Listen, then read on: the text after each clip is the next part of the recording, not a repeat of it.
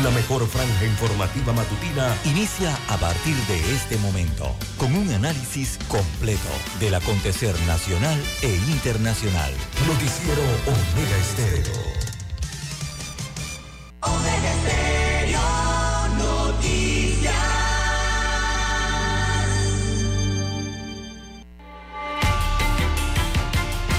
A continuación, los titulares con los hechos que son noticias hoy.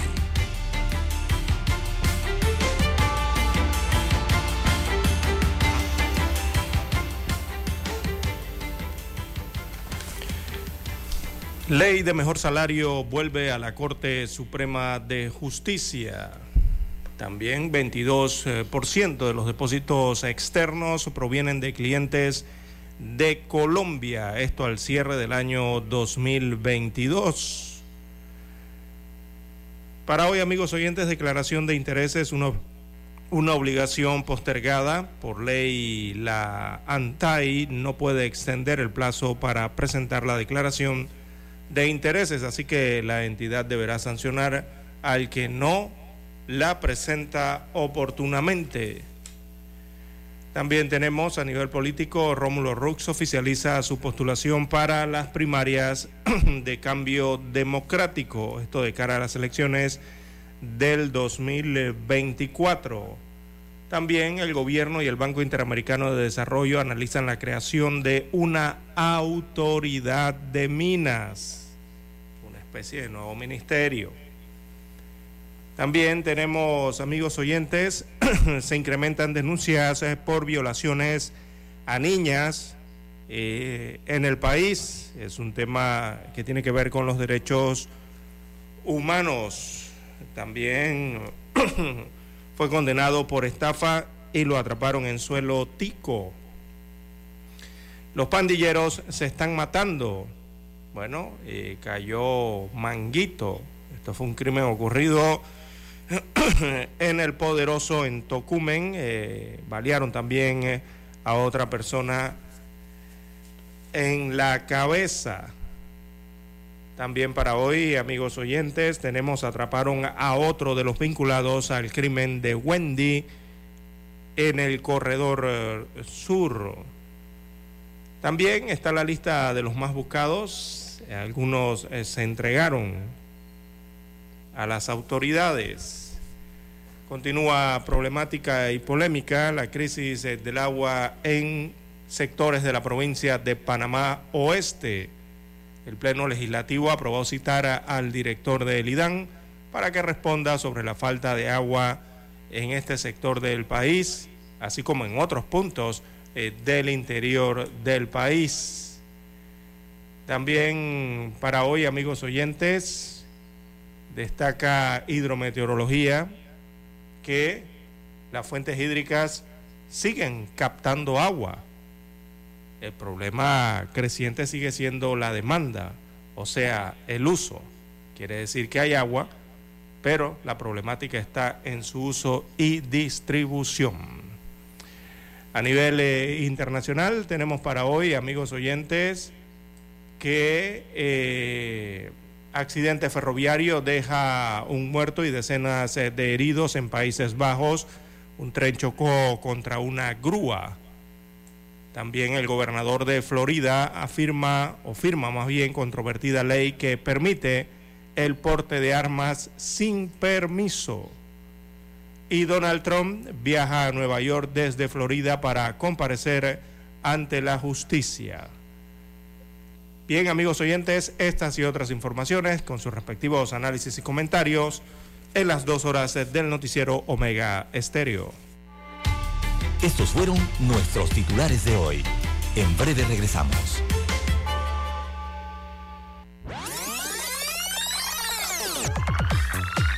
Omega Stereo tiene una nueva app. Descárgala en Play Store y App Store totalmente gratis. Escucha Omega Stereo las 24 horas donde estés con nuestra nueva app.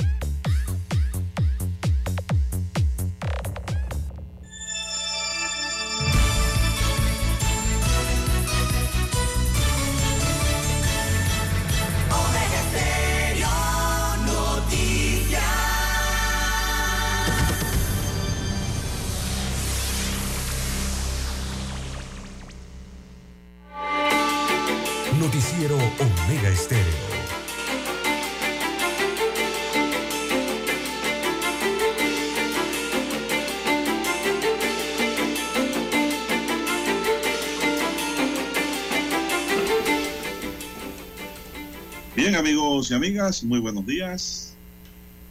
Hoy es martes, ¿ah? martes 4 de abril del año 2023. En el tablero de controles nos acompaña don Roberto Antonio Díaz. En la mesa informativa les acompañamos César Lara y Juan de Dios Hernández Sanur para presentarle la noticia, los comentarios y los análisis de lo que pasa en Panamá y el mundo en dos horas de información Iniciando esta jornada como todos los días con fe y devoción, agradeciendo a Dios Todopoderoso por esa oportunidad que nos da de poder compartir una nueva mañana y de esta forma llegar hacia sus hogares, acompañarles en sus vehículos, en sus lugares de trabajo, donde quiera que usted se encuentre a esta hora de la madrugada. Y gracias por su sintonía. Pedimos salud, ¿verdad? Divino tesoro para nuestros amigos oyentes, seguridad y protección, sabiduría y mucha fe en Dios. Mi línea de comunicación es el WhatsApp, allí me pueden escribir durante estas dos horas. Es el doble seis catorce catorce cuarenta y cinco. Doble seis catorce catorce cuarenta y cinco. César Lara está en redes. Don César, ¿cuál es la cuenta? Bien, estamos en las redes sociales en arroba César Lara R, arroba César Lara R es mi cuenta en la red social Twitter. Allí pueden enviar sus mensajes, sus comentarios, denuncias, fotodenuncias, el reporte del tráfico temprano por la mañana esos incidentes o los accidentes, cualquier situación que usted se encuentre en la vía, cierre de vías, protestas, árboles caídos, eh, camiones eh, volcados, contenedores, bueno, lo que usted encuentre allí lo puede enviar al resto de los conductores. esa información le sirve precisamente a ellos a través de la red social eh, para tomar mejores decisiones. Buenos días, don Roberto Antonio Díaz, también a usted, don Juan de Dios Hernández, a todos los amigos oyentes a nivel de la República de Panamá, las comarcas, las provincias, todo el área marítima donde llega las señales eh, de Omega Estéreo. Son dos a nivel nacional. También los que están en omegaestereo.com, cobertura a nivel mundial, los que ya están en el canal 856 de Tigo, televisión pagada por cable a nivel eh, nacional. Los que ya nos sintonizan a través de las diferentes plataformas, eh, en este caso los que están en Tuning Radio, nos escuchan a nivel mundial también y los que ya tienen eh, su aplicación de Omega Stereo. Eh, si no la tiene, bueno, usted la puede descargar para sus dispositivos móviles o su celular.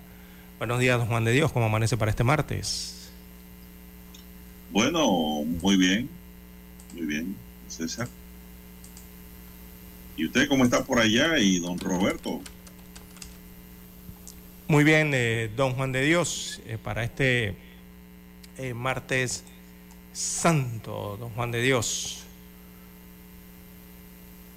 Bueno, eso me alegra, muy bien. Vamos a entrar en materia informativa, amigos y amigas oyentes, y en el marco del mes de la mujer, estamos en el mes de la mujer, don César, ¿eh? la Secretaría para la aplicación de la legislación ambiental del Tratado de Promoción Comercial entre los Estados Unidos y Panamá organizó un desayuno como cierre de su campaña Mujeres, Ciencia y Legislación Ambiental. El encuentro contó con la participación de mujeres profesionales de las ciencias en Panamá para conocer sobre sus trabajos y la relación que tienen con la legislación ambiental en temas marinos costeros, humedales, cambio climático y otros. Las mujeres en la ciencia que fueron destacadas dentro de la campaña son Rosabel Miró, eh, ¿Qué norma ambiental protege la bahía de Panamá? Esther eh, Cartí, dos normas que promueven la educación ambiental. Anisamid del CID, ¿sabías que la pesca y la agricultura están reguladas en Panamá? Alexandra Guzmán, sabemos cómo se protegen los corales. Argelis Ruiz, cuatro normas que protegen las tortugas marinas en Panamá. Indra Candanedo conoce sobre Matusagaratí, y las normas que protegen este humedal. Sandy Wattenberg, dos normas que regulan los plásticos en Panamá. Yehudi Rodríguez, normas sobre pesca, leteo y acuicultura que cuidan nuestros océanos. Bexi Pérez, normas que benefician la protección de mamíferos marinos. Beatriz Reyes, uso de la energía. Carol Simon, cambio climático y sus normas en Panamá. Fueron temas abordados pues, por estas mujeres distinguidas, por cierto,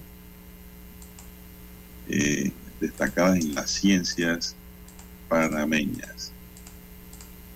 Así que pues todas ellas fueron reconocidas, distinguidas por su labor en la ciencia, don César. Son las 5.41 minutos. ¿Tienes algún comentario? ¿A ti te gusta la materia científica? ¿Verdad? Si no, seguimos. Bien, don Juan de Dios. Bueno, interesante la temática en que las mujeres están desarrollando. Bien, las 5.41 minutos de la mañana, las 5.41 minutos de la mañana en todo el territorio nacional.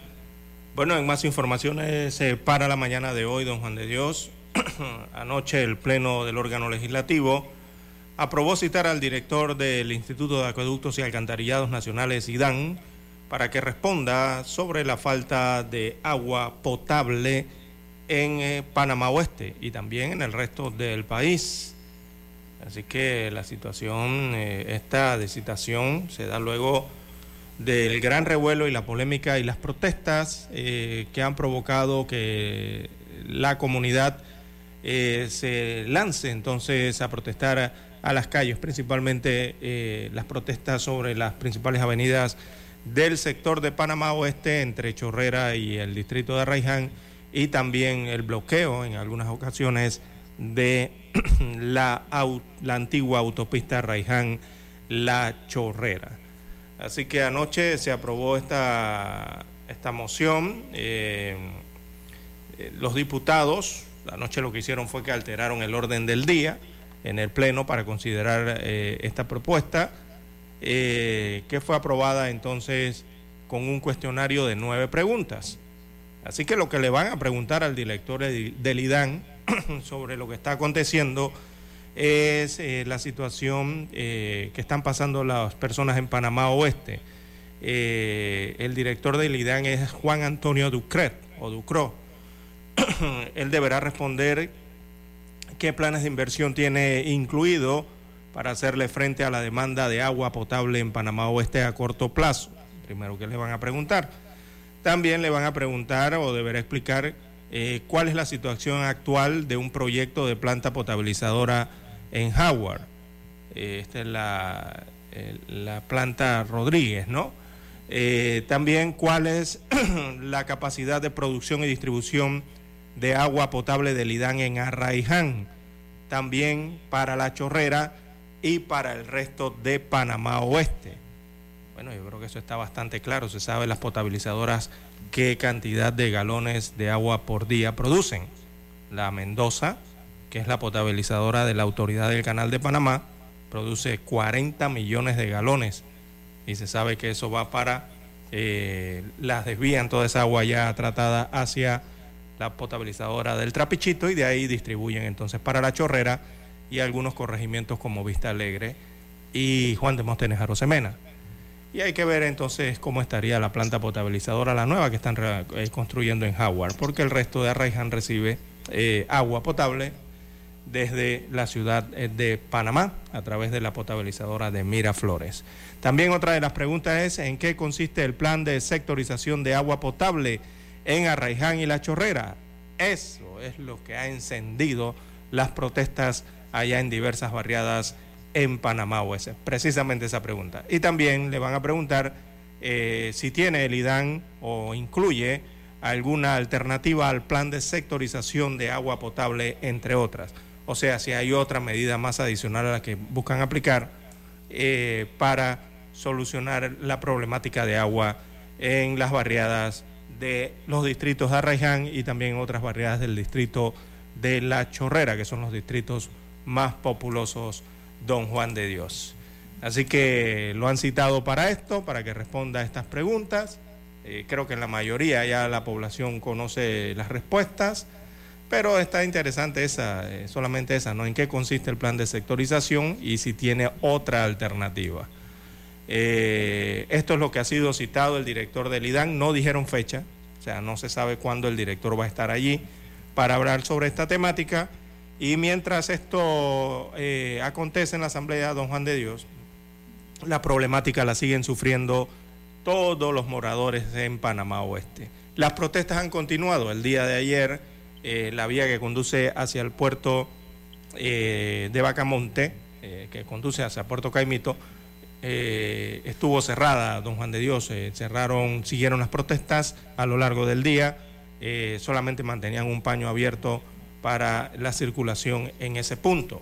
Eh, las unidades antimotines de la Policía Nacional se mantienen prácticamente apostadas eh, en estos sectores, don Juan de Dios, eh, en turnos, tratando de evitar evidentemente que las familias o los quejosos, los protestantes, vayan desde sus barriadas hasta el punto de la antigua autopista, ¿no? De seis carriles, eh, y produzcan el cierre de esa vía eh, importante ¿no? de circulación a nivel eh, nacional. Así que se mantiene la situación, se está analizando entonces el tema de la sectorización y también de, la, de tratar de lograr lo que los residentes consideran independizar las líneas de conducción de agua que se dirigen hacia los diversos distritos y corregimientos en el área oeste de la capital. Bien, don César, ¿en qué consiste el plan de sectorización? Es una pregunta que ha provocado, don César, los cierres de la vía. Cerrar la llave, don Juan de Dios. Y la vía, no, esa no es la principal, ah, para que sepan, esa no es la interamericana, la autopista no es la interamericana. No, no, la autopista pasa por el, es la carretera vieja por el distrito de La, Chorrera, el centro de la ciudad de La Chorrera. Pero bueno, la autopista o no sé ni cómo llamarle, la ampliación, don César. No, eso es una carretera nacional, don Juan de Dios. La autopista, la antigua autopista es una carretera nacional. Ese cierre ahí se dio por la sectorización, precisamente. ¿Y cuál es la sectorización, don César? Que a mí me cierran la llave para que le llegue agua a usted, después se la cierran a usted para que le llegue a Roberto, y así sucesivamente se van repartiendo ¿no? el agua en el tiempo. Esa es la sectorización. Eh, las arboledas no tenían ese problema y apenas sectorizaron les empezaron a cortar el agua durante gran parte del día y eso pues le molestó a los residentes de las arboledas. Es que agua, ayer, agua hay, ayer cruda, agua cruda hay bastante. Los residentes ayer los presidentes de 19 barriadas, don César, ¿a dónde vamos a meter más barriadas ahí ya? No, y son más. Eh, eh, estos son los que están en protesta, pero son más barriadas. Sí, en, en la chorrera cuestionaron la decisión del IDAN de suspender ese programa de sectorización de suministro de agua potable porque ahora no les llega, don César. Esta sectorización permitía a los pobladores de Chavarriada recibir agua potable por varios días, las 24 horas del día, después de tres años de estar negociando con el IDAN. Esta es una situación que se ha venido dando, ¿no César? Año con año. ahora pues ya la arboleda le dijeron que no van a sectorizar para ellos, o sea, no le van a cerrar las llaves a arboleda. Mire usted qué Pero el problema de la falta de agua sigue, don César. Pero el resto sí. Es que mire. Paren esa, esa construcción de barriadas y edificios en Panamá Oeste hasta que no tengan las potabilizadoras listas, la infraestructura. No, es que yo creo que ni la potabilizadora, don Juan de Dios. El problema ya es que agua hay. Agua hay, don Juan de Dios. Agua cruda hay. Si usted se va a un mapa y usted observa dónde está el lago Gatún y las aguas dulces del lado Gatún eh, toda la frontera interprovincial que baña, o sea, todo el norte de la provincia de Panamá Oeste, toda la parte norte de esa provincia, está bañada por las aguas del lago Gatún. Esas son las aguas dulces, ¿verdad? En donde se conectan las potabilizadoras para generar agua potable. O sea, agua cruda hay en cantidad. El problema es eh, transformarla a agua dulce y el mayor problema, diría yo, es lograr que una vez transformada en agua potable, perdón, eh, se logre la mejor distribución a la población. Porque agua cruda y agua potable hay. El problema es cómo la distribuyen, es el uso eh, de las barriadas y cómo la distribuyen sobre todo, ¿no? Ahí es donde está la problemática, eh, don Juan de Dios. ¿Y por qué decimos esto, don Juan de Dios? Porque en Panamá no ha dejado de llover. Las mediciones anuales, mensuales, eh, don Juan de Dios, diarias de lluvia, no han descendido los porcentajes. O sea, sigue existiendo agua natural en cantidades. Es más, hay hasta un poco más de agua, cruda en este caso, como le llamamos. Eh, el problema está en la potabilización y la distribución. ¿Quién potabiliza el agua para Panamá Oeste? Bueno, la potabiliza la autoridad del canal de Panamá, no es el IDAN. La planta de Mendoza es una planta que le pertenece a la ACP y la ACP potabiliza agua y se la vende al IDAN. ¿Cómo les llega esa agua? Bueno, desde esa planta potabilizadora allá arriba, que está por la represa, eh, por el área de Mendoza, potabilizan el agua y se la envían por una línea hasta la planta conocida como Trapichito. Allí llega todos esos 40 millones de galones de agua y allí sí ya pertenece al IDAN, comprada y entra a la red de distribución de esas plantas potabilizadoras y las redes internas en La Chorrera y Arraiján. Entonces, la problemática es cómo se distribuye toda esa cantidad de agua potable. Allí es donde está la problemática, eh, don Juan de Dios, que es lo que tiene que explicar el IDAN. Realmente, ¿qué hace con los millones de galones de agua potable diarios que genera esa potabilizadora que está ahí arriba? Adicional a los otros millones que recibe por la potabilizadora de Miraflores, que está en Ciudad de Panamá, don Juan de Dios en Ancón, y le envía agua a través de una línea también al, distrito de Arraiján. No alcanza el agua. Las cuatro potabilizadoras, Miraflores, Laguna Alta, Trapichito y Mendoza consumen o producen más de 77 millones de galones de agua Entonces hay agua. Y el agua no alcanza. Entonces sí hay.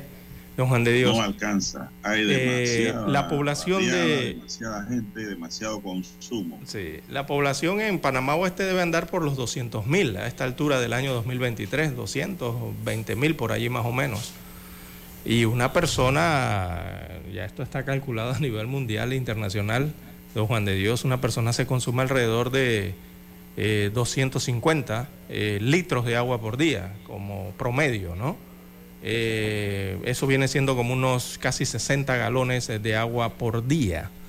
Si usted multiplica eso por la cantidad de población que tiene cada distrito o a donde llega el agua en cada corregimiento, se dará cuenta que agua sí hay, ya casi al nivel de producción, ¿no? que ya se requeriría algo más de producción, pero sí hay. ¿Y por qué sí hay? Porque la mayoría de los residentes de Arraiján y de La Chorrera, Don Juan de Dios, no están todo el día en su casa. Entonces, el problema sigue siendo para mí la distribución, o sea, ¿qué se hace con esa agua potable? ¿Cómo se distribuye? Si todo el mundo estuviera en casa, se multiplicaría el consumo. Exacto, sí. Ahí, ahí viene el choque. menos todavía la posibilidad de tener más agua potable. Correcto. El IDAN está evitando fugas, está optimizando la red de distribución, reparando, eh, regulando válvulas y además tiene a corto plazo la perforación de ocho pozos en Arraiján, César. Pero eso es a corto plazo. La gente quiere una gran potabilizadora que se haga para el área oeste. Sí. Yo creo que hay que utilizar el río Indio, don César. Pero es que no, no, pero es que no se necesita ningún río nada, don Juan de Dios. El lago Gatún. ¿Usted sabe cuánto se consume en galones de agua del lago Gatún un esclusaje de un solo barco, don Juan de Dios? para pasar una cualquiera de las esclusas, Miraflores, Pedro Miguel, la que usted coja, que están allí cerquita del lago Gatún hacia la Chorrera. Un esclusaje de un barco hacia el norte o hacia el sur, porque lo hacen al mismo tiempo, eh, consume entre 25 a 30 millones de galones de agua de ese lago Gatún. Mire lo que le estoy diciendo, 30 millones de galones de agua de ese lago Gatún. Y solamente un esclusaje. ¿Cuántos esclusajes se hacen al día? en el canal de Panamá. Multiplique eso por la cantidad de millones que le di, don Juan de Dios. Entonces, agua cruda, agua dulce para potabilizar, hay. Y la hay en el lago Gatún. Y hay cómo acceder a ella. El problema aquí es la distribución, don Juan de Dios, y la distribución le compete al IDAN, no a la ACP.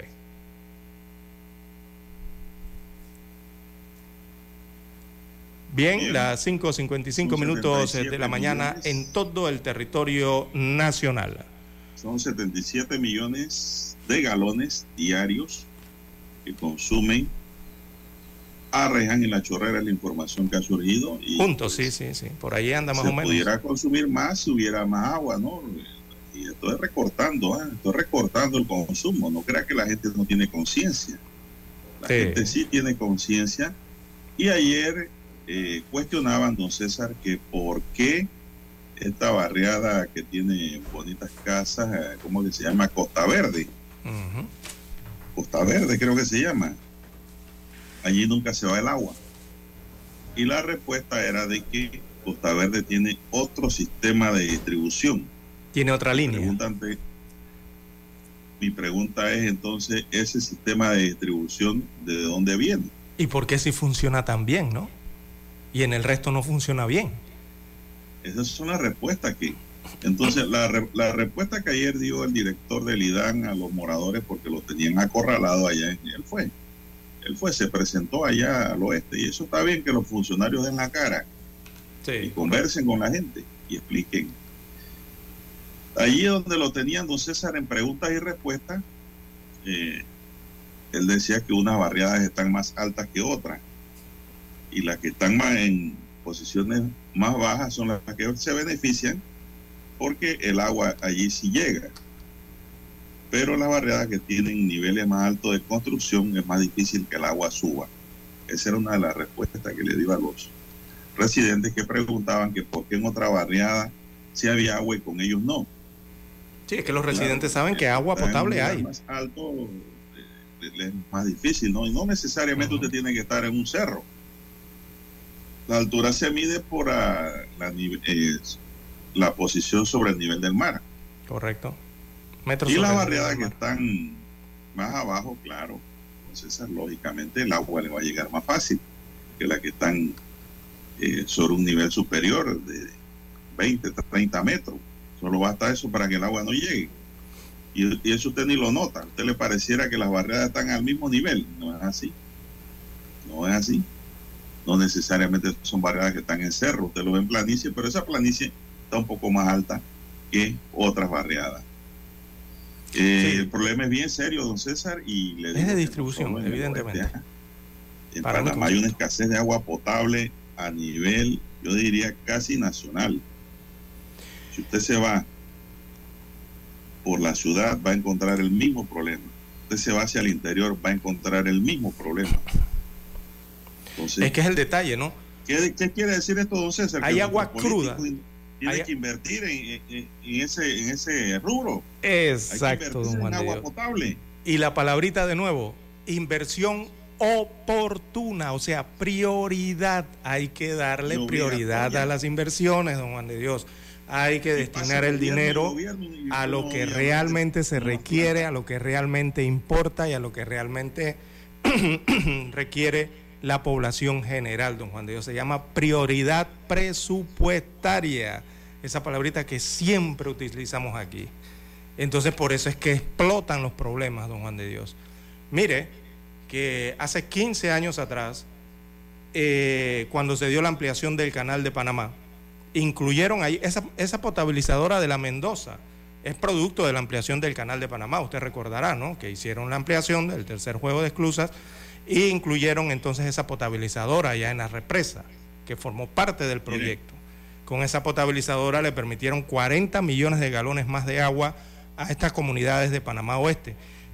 Hace 15 años atrás, eh, calcúlele allí 2010, 2012, creo que fue en el 2008 que fue el proyecto, pero terminó como en el 2011, 2012. Para ese tiempo, la potabilizadora de las Mendozas era de 40 millones de galones diarios. Y adivine qué, la población en ese tiempo nada más requería 20 millones de galones, pero tenían una potabilizadora de hasta 40 millones, o sea, previendo, ¿no? Hacia futuro. Pasaron 15 años, al parecer han llegado o están llegando al tope de lo que produce esa potabilizadora, porque evidentemente la provincia de Panamá Oeste ha crecido, se ha duplicado, eh, eso ha sido explosivo allí, eh, la población que se ha diseminado allí. Y bueno, ya quizás estén consumiendo esos 40 millones de galones diarios. Entonces, don Juan de Dios, si usted sabe la proyección de la población, para eso son los censos, para eso es la importancia de los censos, e incluso las mediciones anuales de cómo va la población. Si usted sabe que está llegando a ese límite y sabe que va a necesitar más agua, entonces dé prioridad a los proyectos, dé prioridad presupuestaria a lo que realmente importa. No espere a último momento, don Juan de Dios, los gobiernos. No me refiero a este, me refiero a todos los gobiernos que han pasado en 15 años. De la prioridad que se merece. Por lo menos allí pensaron algo para, el agua potable en el oeste de Arraiján, con una nueva potabilizadora en Howard. Pero mire usted lo que está pasando con la ampliación de la potabilizadora precisamente de las Mendozas. Todo como a último momento, ¿no? Entonces hay que dar prioridad a esa situación. Hay que hacer la pausa, don Juan de Dios, escuchemos el himno y continuamos con más información.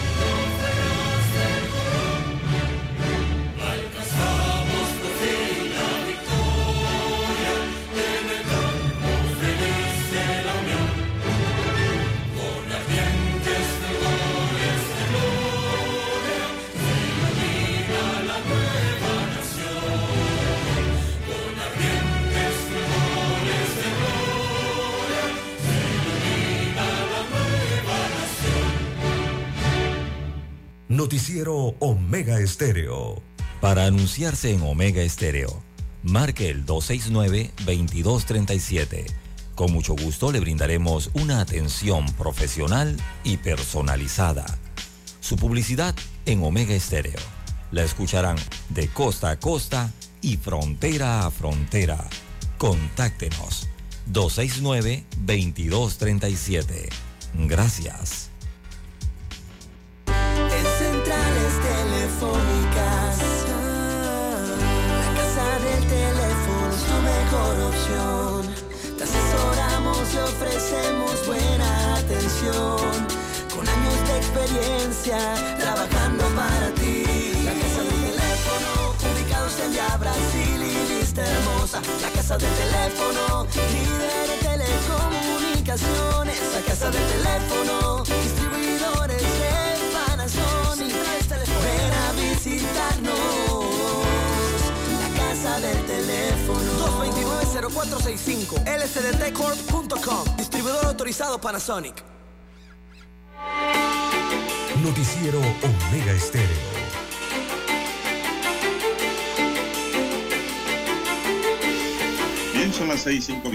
12 y 5 minutos. Buenos días, Panamá.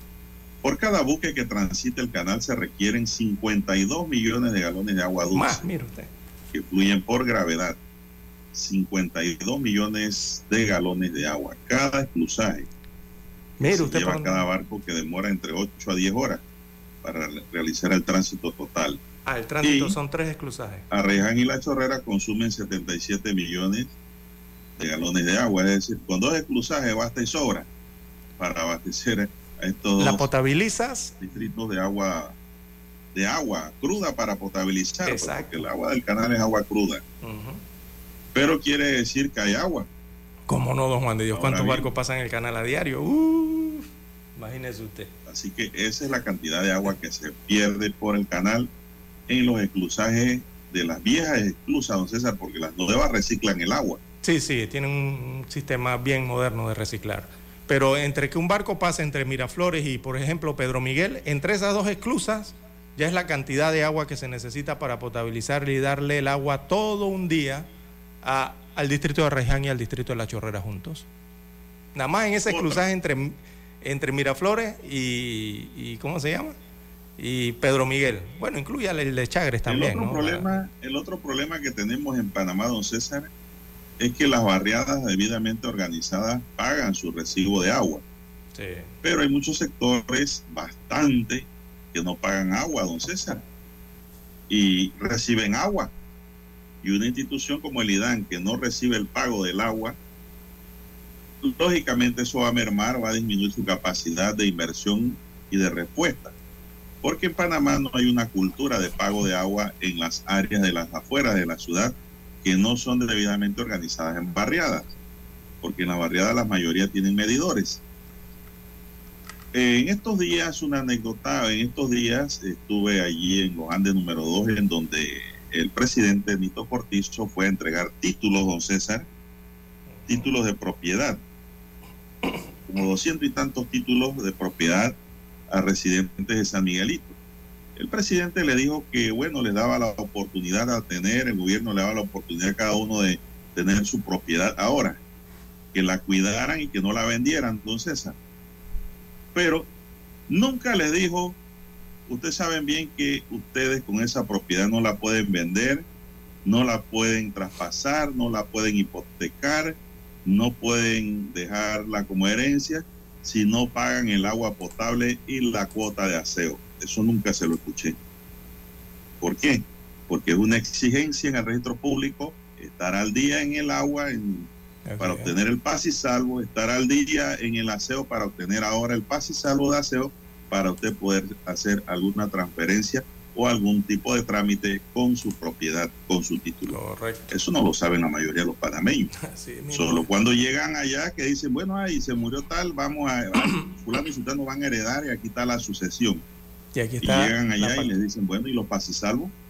Ah, no, que voy a buscarlo. No, pero usted debe aquí 5 mil dólares de 10 agua. mil dólares, 15 exacto. mil dólares de agua. Usted debe tanto de aseo. Yo no le puedo dar paz y salvo. Hasta allí llegó ese trámite.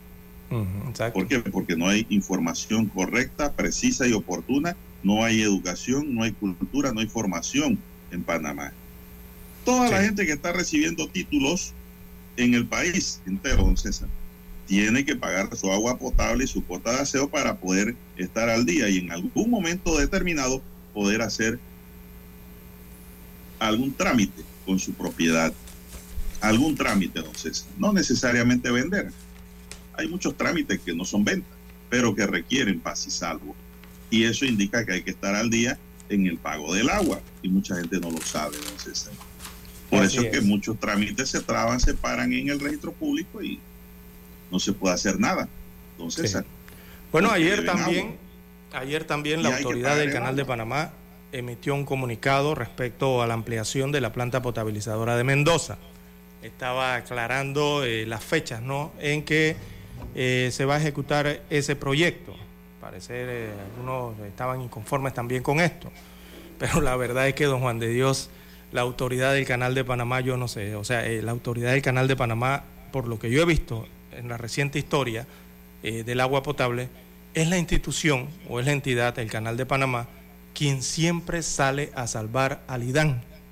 Si usted no se ha dado cuenta de eso, siempre que hay un problema de abastecimiento de agua potable, problemas con potabilizadoras, mire el ejemplo de Chilibre, hace algún, el año pasado, creo que fue en el 22 o 21 por allí, que hubo un daño enorme quedamos sin agua en la ciudad y quién tuvo que salir a arreglar la planta, la autoridad del Canal de Panamá. Eh, anteriormente se han dado otros daños y ha tenido la autoridad del Canal de Panamá que salir al paso, ¿no? Eh, incluso a construir las plantas potabilizadoras, porque esa es otra situación. Tenemos un IDAN que no construye plantas potabilizadoras, eh, por ejemplo, en, en, las principales ciudades, ¿no? las más grandes acá pegadas al Canal de Panamá. eso lo está haciendo es la autoridad del Canal de Panamá. ¿verdad? todos conocemos la calidad y las competencias que tiene la autoridad en sus plantas potabilizadoras, que incluso tienen más de 100 años desde que se inauguró el canal Don Juan de Dios. Allá en Monte Esperanza, la de Miraflores, todas estas potabilizadoras tienen más de 100 años funcionando. Y dígame usted si la gente se queja de esas potabilizadoras. Nadie, don Juan de Dios, porque ahí hay calidad y hay mantenimiento. Quizá por eso les han entregado la función de hacer plantas potabilizadoras para el IDAN, para venderle agua al IDAN le voy a hacer una pregunta. Dígame. ¿A usted, usted recibe agua de las potabilizadoras de ahí, de Miraflores? De la de Miraflores, sí. Bueno, ¿a usted le llega algún recibo de agua que diga CP? No, porque la ACP le, vende el agua al IDAN. Ahí está la respuesta. el IDAN le paga y paga a tiempo. pero debería construir sus potabilizadoras, don Juan de Pero cuando el IDAN va a cobrar a los usuarios, también hay que ser claro, objetivo y sincero no puede invertir porque la gente no quiere pagar el agua al día. Siempre dicen, ah, vamos a dejar uno o dos meses, después me la cortan, no hay problema. Ese es otro problema, la cultura y educación que hay en Panamá. Por eso que aquí no se puede hacer más de cuatro cosas porque la gente tampoco quiere pagar agua. Los que se benefician, la gente de barriada pagan porque tienen que pagar, don César, porque tienen medidor y quieren su agua al día, pero en Panamá, la mayor, aquí en Panamá la mayoría de la gente no vive en barriadas. Edificios, ¿no? Viven en áreas de las afueras, don César. Ah. Por casas propias construidas por su esfuerzo, pero se olvidan de pagarle al IDAN el agua. No le digo mentira, váyase por San Miguel. Bueno, en cuanto a la ACP aclaraba. De agua al IDAN. Entonces queremos agua, ¿no? Sí. En cuanto a la ACP. ahora aclaraba la ACP. de basura, pero no pagamos la cuota. esos son los problemas que tenemos en Panamá. Bien, vamos a la pausa, don Juan de Dios, y retornamos con más información. Noticiero Omega Estéreo. Desde los estudios de Omega Estéreo, establecemos contacto vía satélite con la voz de América. Desde Washington, presentamos el reportaje internacional.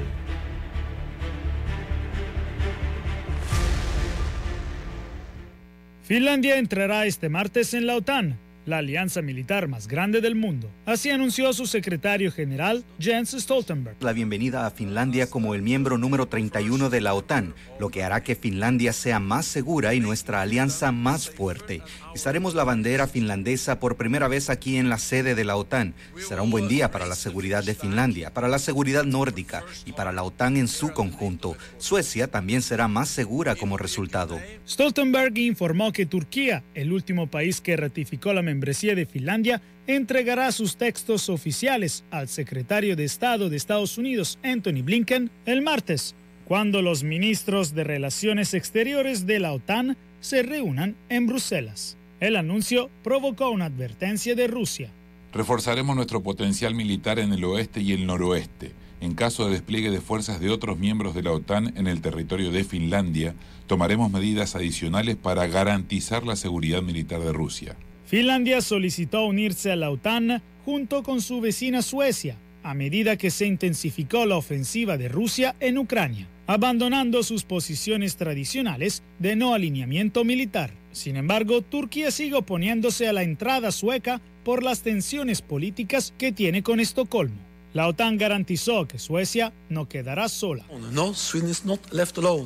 No, Suecia está muy dentro de la OTAN, integrada en estructuras militares y civiles. Los aliados de la OTAN están listos para actuar y es inconcebible que haya amenazas o ataques militares contra Suecia sin que la OTAN reaccione y más aún con Finlandia como miembro de pleno derecho. Jacopo Luzzi, Voz de América. Escucharon vía satélite desde Washington el reportaje internacional. Noticiero Omega Estéreo.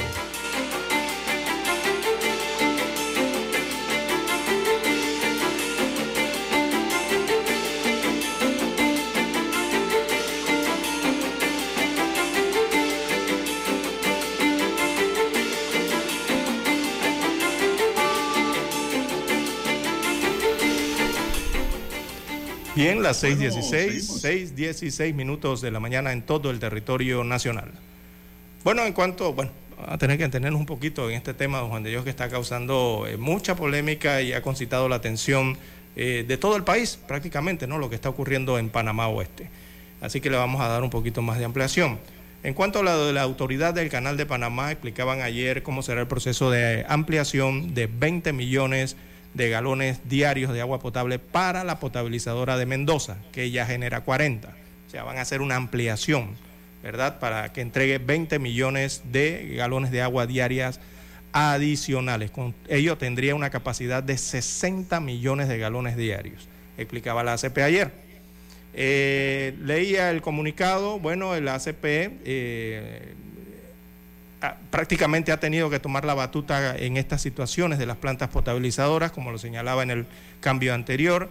Eh, evidentemente el, el, IDAN no ha podido con el desafío de garantizar el agua a la chorrera y las áreas aledañas, incluso a Raiján. No han podido porque no pueden construir potabilizadoras. Una lástima, ¿no? Eh, y será la ACP, la Autoridad del Canal de Panamá, quien ya gestiona la obra para la ampliación de la planta potabilizadora de Mendoza. Ahora bien, esto va a iniciar la construcción o su ejecución en el año 2024, don Juan de Dios. Estamos a marzo del 2023, así que habrá que esperar a que inicien las obras en el año 2024. Una vez sean concluidos eh, todos estos eh, papeleos de estudios ambientales, de diseño, ¿verdad?, que se van a concluir eh, durante este año 2023. La ACP va a ampliar eso, eh, esa planta en un 50% más, pasando de 40 a 60 millones de galones de agua diaria, pero eso, entiéndanlo, no se va a dar este año. Esos trabajos inician el próximo año 2024 y la ejecución es por 36 meses. ¿Qué quiere decir eso? que más agua para la chorrera eh, Vista Alegre y Juan de Móstenes Arosemena sería como para inicios del año 2027. 36 meses son tres años de ejecución de la obra. Así que le súmale 24 más tres años sería el 2027 estaría ya entregando la potabilizadora entonces esos 20 millones de galones adicionales. O sea que hay que esperar tres años más para esa situación.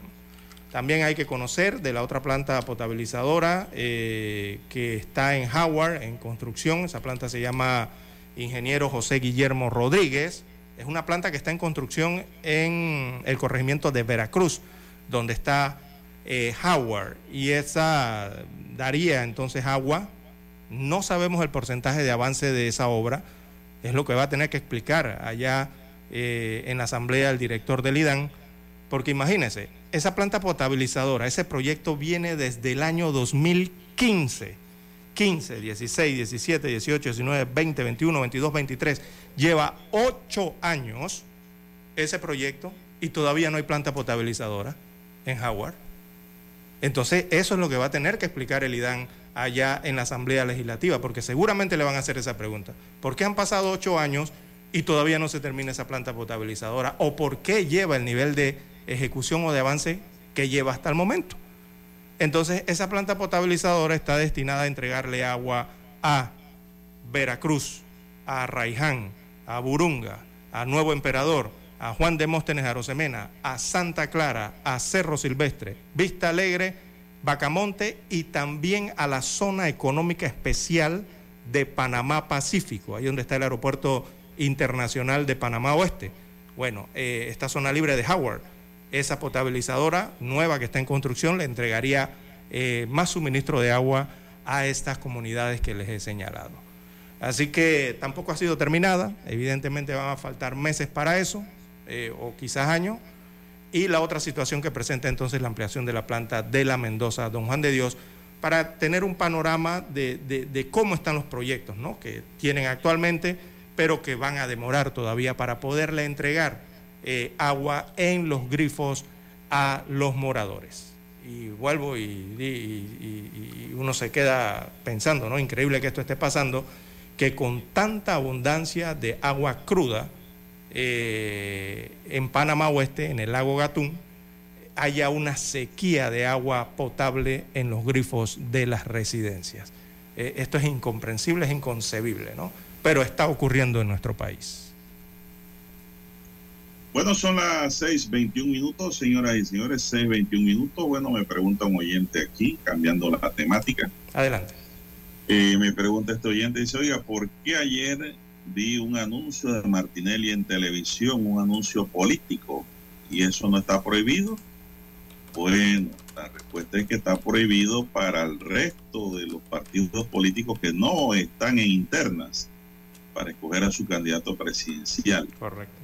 Esa es la respuesta. En el caso de realizando metas, pues ayer empezó a salir una propaganda en televisión, ¿no? En donde Martinelli dice que él hizo, hizo, hizo. Y esa mención, esa cuña televisiva, pues que es bien cara, bien costosa, eh, se la está poniendo encima Ricardo Martinelli a sus oponentes. ¿Quiénes son los oponentes de él en las internas? David Ochi, Francisco Amelio y Rubén Darío Campos. ¿Ustedes creen que estos señores van a sacar alguna cuña en televisión diciendo algo? Lógicamente que Martinelli está aprovechando el escenario para hacer una proyección nacional sobre su candidatura presidencial para el 2024. ¿Por qué? Porque ni Ochi, ni Amelio, ni Campo le pueden ganar a él una primaria. Claro que no. Ellos están allí, don César, como eh, esto cuando usted compra un paquete de baraja, que le sale allí un monicaco. Le sale una... Que no juega, pero es una carta. Unos que dicen Joker. Ese Joker. Unas tarjetitas allí que aparecen de más. Claro. Ninguno de los tres, ni los tres unidos le ganan ahí al dueño del partido. las meten como de relleno allí entre las barajas, ¿no? Entre los números. Así es. ¿Cómo le vas a ganar al caballo del comisario? Ah. Esto de risa hipódromo. ¿ah? Porque estos son cuentos para tontos. Y nuestro trabajo es abrirle los ojos a la gente, educarlo, informarle, ¿no? Así que, lógicamente, a, él se le puede permitir porque van a unas internas, ¿no? Dentro del propio partido, pero eh, muy hábilmente el equipo de él está utilizando este momento para hacer una proyección propagandística a nivel nacional ya como candidato presidencial para el 2024. Pare de contar. Allí no hay de otra. ¿No? En la cuña en donde él dice que está calzándose nuevamente las zapatillas del pueblo. Bueno, así, están las cosas y esa es la respuesta para el oyente que me hace la pregunta. Sí, producto de las elecciones internas del partido RM. Y no sé quién más allí, eh, ah, Guillén, eh, Olmedo Guillén, ellos pueden hacer su propaganda política en televisión y se les puede, está permitido. Así es, porque son Pero a lo mejor no lo hacen porque eso cuesta mucho. Entonces, y son elecciones internas de los partidos políticos, les está permitido. Eh, recordemos que la campaña electoral en, el país eh, inicia es el 60 eh, días antes del día de la elección. Ese es el periodo que se tiene entonces para la campaña electoral. O sea, eso será a partir del próximo, a finales de este año, inicios del próximo año, ¿no? A, inicios del próximo año. Bueno, sí, la campaña de ellos empezó ayer a lo interno de la plataforma de RM y ellos terminan en junio. Correcto. Ya después harán primarias a los, otros, a los otros puestos de elección. Pero ellos primero van a hacer, parece que la presidencial. Bien, son las 6.25 minutos, señoras y señores, 6.25 minutos. Bueno, don César, ¿y qué pasó con el tema del BOSA? Ayer ese fue un tema en redes sociales. Todo el mundo se preguntaba qué hacía un arma en la casa del BOSA y entre amigos. Todo el mundo le estaba aconsejando en las redes sociales, don César Albosa, mejor que se fuera a vivir a Miami y que se, alejara de aquí del patio y de las amistades, que el amigo no perjudica, don César. Porque ahora hay una investigación penal abierta a raíz de una chica paliada en el glúteo en esa fiesta. ¿Por qué? Porque hay un arma, don César. ¿El arma a quién pertenece? La pregunta. ¿Quién es el dueño? Y según leí ayer, don César, el mismo Bosa fue a entregarla con su abogado allá a la estación de policía. Y eso no se debe hacer. Usted tiene que llamar a la policía y que la policía en la cadena de custodia levante el arma y la guarde y la lleve al Ministerio Público. Porque si usted la lleva, usted tiene una posesión de arma. Entonces, y deja sus huellas allí. Eh, tiene la posesión aunque la levanten ellos, don César, eso rompe la cadena de custodia que debe llevar una evidencia en una investigación penal. Entonces, esto es un problema serio. Muchos piensan que esto es una tontería, no, es un problema serio que existe ahora mismo alrededor del cantante. Es una, como quien dice allí, una, una respuesta a otro oyente que preguntaba sobre ese tema. Son las 6.26 minutos, señoras y señores, 6.26 minutos en su noticiero Megesterio, el primero con las últimas. Ya, don Roberto, vamos a hacer la pausa, vamos a la pausa. Pues. Noticiero Omega Estéreo. Para anunciarse en Omega Estéreo, marque el 269-2237. Con mucho gusto le brindaremos una atención profesional y personalizada. Su publicidad en Omega Estéreo la escucharán de costa a costa y frontera a frontera. Contáctenos 269-2237. Gracias.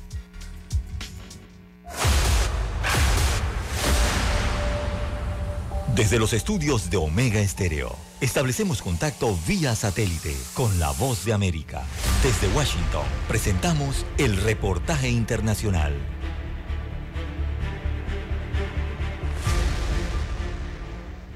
Luego de que el pasado 2 de marzo el grupo de expertos en derechos humanos nombrado por Naciones Unidas determinó que el gobierno de Daniel Ortega y Rosario Murillo cometió crímenes de lesa humanidad contra la población civil, el Consejo de Derechos Humanos renovó por dos años más el mandato para seguir investigando la violencia del Estado de Nicaragua. La resolución se aprobó con 21 votos a favor, 5 en contra y 21 abstenciones. La delegación de Chile en Naciones Unidas argumentó la necesidad de renovar el trabajo del grupo de expertos mecanismo que ha demostrado que cumple una labor fundamental para investigar y documentar las graves violaciones a los derechos humanos en Nicaragua con independencia, un enfoque centrado en las víctimas y con perspectiva de género.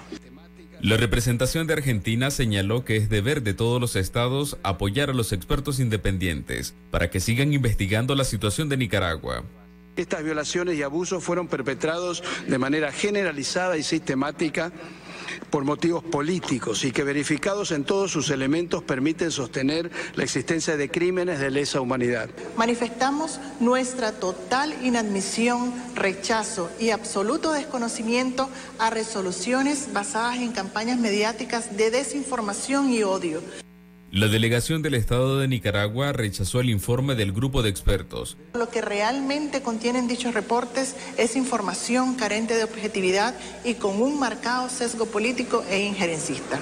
Según diversos organismos de derechos humanos, desde abril del año 2018, la violencia del Estado de Nicaragua dejó más de 350 muertos. Donaldo Hernández, Voz de América. Escucharon vía satélite desde Washington el reportaje internacional. Noticiero Omega Estéreo. Las noticias impresas en tinta sobre papel. Con ustedes. Escuchando el periódico. Los titulares de las primeras planas de los diarios estándares de circulación en Panamá.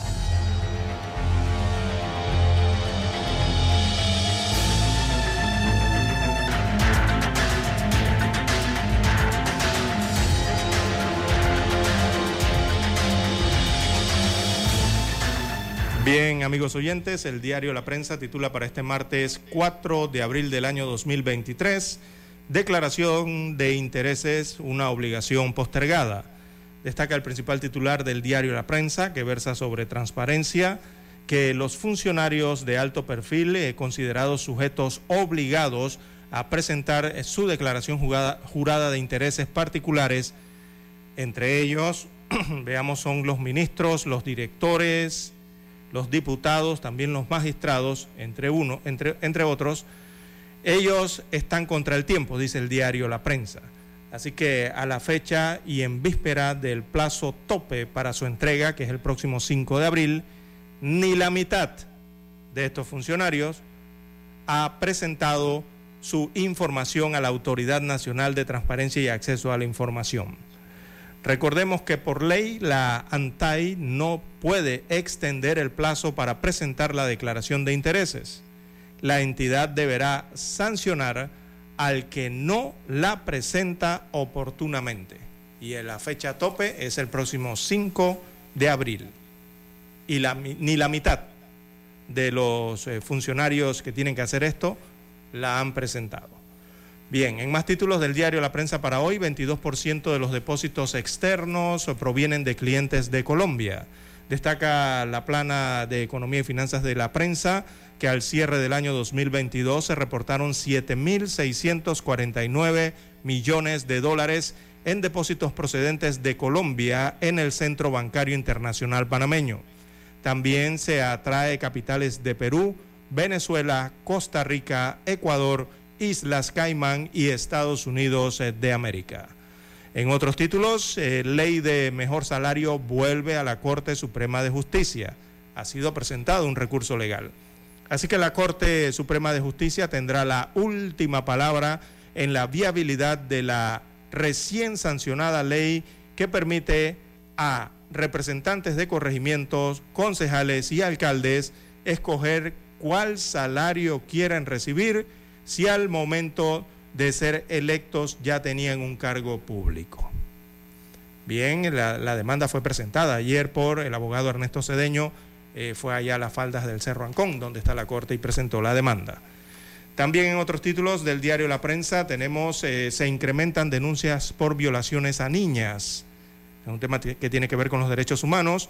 La investigación de tres casos de violación en perjuicio de menores de edad en la provincia de Veraguas, entre ellas la de una niña de 10 años de edad que está embarazada, ha hecho eh, saltar las alarmas sobre la incidencia de los delitos sexuales en perjuicio de niños y adolescentes. Así que las cifras del Ministerio Público dan cuenta que en cuatro años se ha atendido a 6.655 casos eh, de esta situación.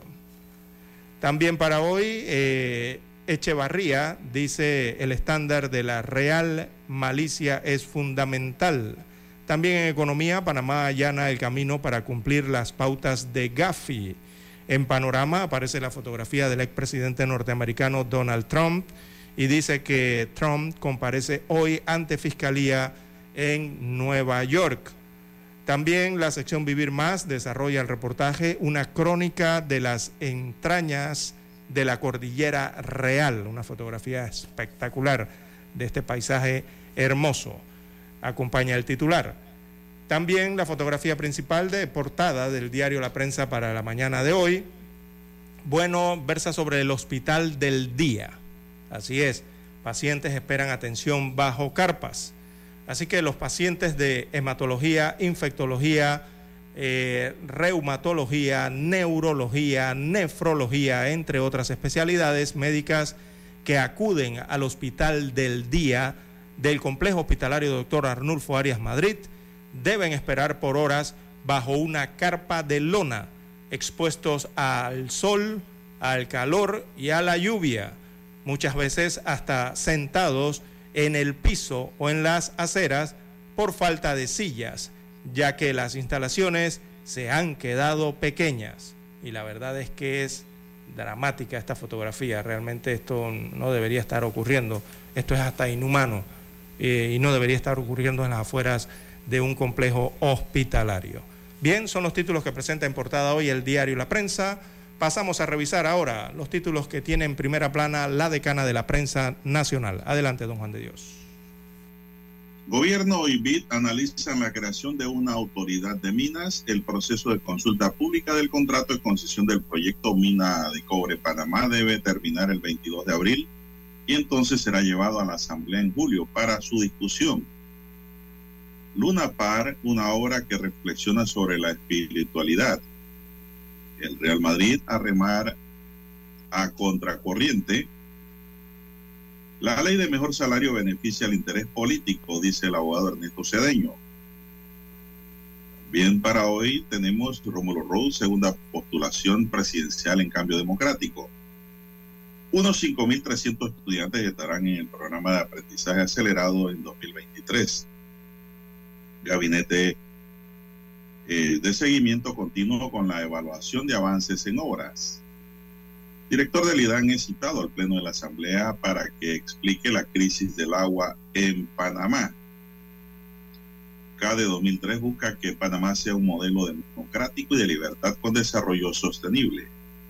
Panamá tiene que avanzar hacia nuevas formas de medir su sector rural, dice la CEPAL. También McDonald's cierra temporalmente sus oficinas en Estados Unidos para comunicar despidos.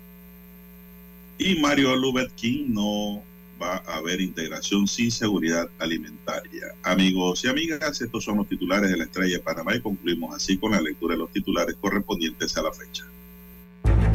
Hasta aquí, escuchando el periódico. Las noticias de primera plana, impresas en tinta sobre papel.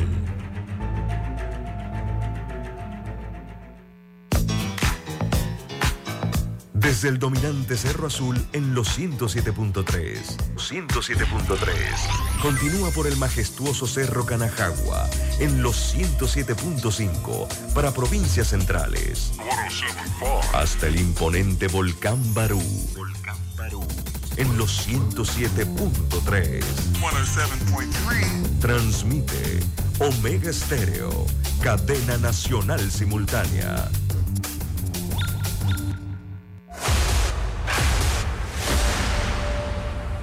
Desde los estudios de Omega Estéreo, establecemos contacto vía satélite con la voz de América.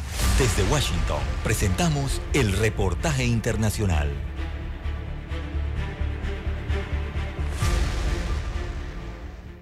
A siete días del incendio que le ha dado la vuelta al mundo por el fallecimiento de 39 migrantes y que dejó otros 28 heridos, continúa la desesperación entre los migrantes que se encuentran en Ciudad Juárez que ver qué hace el gobierno de México para ayudarnos a nosotros los inmigrantes.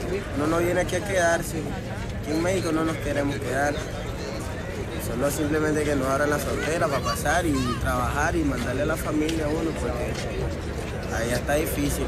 Rosa Isela Rodríguez, titular de la Secretaría de Seguridad y Protección Ciudadana, anunció la suspensión de la estación migratoria del Instituto Nacional de Migración de Ciudad Juárez, en donde ocurrió el incendio. Reiteramos la indignación y el dolor que genera para el gobierno de México este tipo de hechos.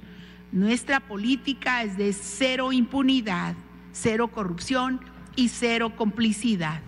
También se anunció la cancelación del contrato con la empresa CAMSA SADCB, encabezada por Francisco Garduño, quien brindaba el servicio de vigilancia de migrantes en ese centro de detención. Reiteramos que se inició el proceso sancionador administrativo contra la empresa, la cual ya fue notificada debido a que incurrió en al menos nueve omisiones.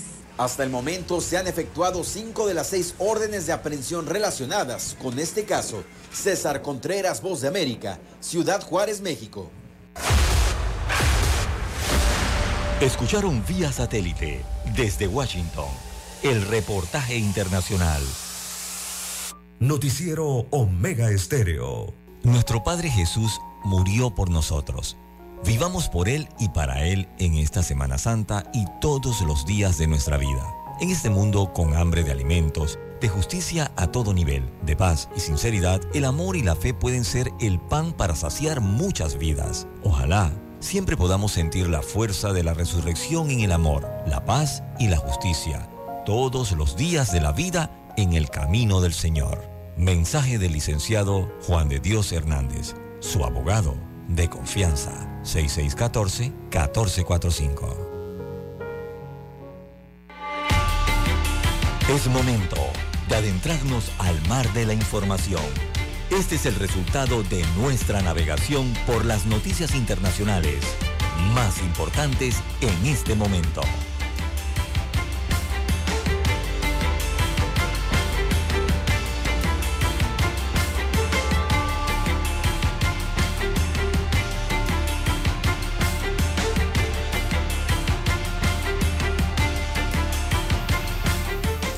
Seguimos. Don César, son las 6:41 minutos. Bueno, le llegó la hora a Trump de enfrentar a la justicia. El expresidente estadounidense Donald Trump llegó el lunes al rascacielos de su propiedad en Nueva York, la Torre Trump, en medio de una gran expectación cuando quedan solo horas para que este martes comparezca en el tribunal para que el juez le lea los cargos. Trump llegó al aeropuerto de la Guardia de Nueva York a las 3 y 30 de la tarde y tras unos minutos de preparativo se le vio bajar la escalerilla del avión vestido con su habitual traje azul con corbata roja. Nada más al bajar del aparato se subió una camioneta que, escoltada por una decena de vehículos del servicio secreto o de la policía, enfiló la ruta hacia el centro de Manhattan vía el barrio de Queens y luego el de Harlem la ambulancia iba siguiendo el convoy durante todo el trayecto, describe CNN. Trump entró a pie en el rascacielos que lleva su nombre e hizo un saludo con la mano a las personas que aguardaban en la calle. Pocos minutos antes de su llegada, la treintena de seguidores que lo esperaban frente a la Torre Trump con abundantes banderas y parafernalia trompista comenzaron a gritar USA, USA, cada vez que un vehículo aparecía en las cercanías. Si los seguidores solo sumaban una treintena de los periodistas que desde la mañana hacían guardia en el lugar, eran varios centenares separados del edificio por varias barreras de vallas metálicas. En resumen, hoy Trump tiene que dar la, cara ante el juez don César para que le lean los cargos a los que será sometido en investigación. Vamos a ver, Biden aún no ha anunciado oficialmente si se presentará a la reelección de 2024, aunque ha dicho que tiene intención de hacerlo. Mientras que Donald Trump es ahora mismo el precandidato republicano con mayor índice de popularidad en los Estados Unidos, don César. Así es, don Juan de Dios. Eh, bueno, eh, Donald Trump mantiene intactas eh, sus intenciones a la presidencia del país norteamericano, don Juan de Dios, a pesar de estas acusaciones, ¿no? Él ha señalado que se mantiene firme. Eh, lo que ocurrirá, don Juan de Dios, es la gran expectativa. Eh, probablemente, eh, no sé, deberá ser fotografiado, se reseñarán sus huellas dactilares, no sé, se presentará ante el juez que le preguntará cómo pretende declararse, ¿no?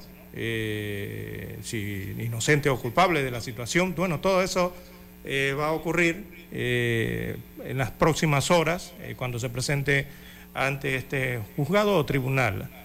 Así que continúa entonces, eh, los abogados van a tener que librar entonces esa batalla legal eh, para tratar de invalidar eh, esta acusación, tal vez argumentando que la investigación fue incriminatoria o alegando, no sé, un defecto de forma o, bueno, tantas posibilidades que existen judiciales, ¿no?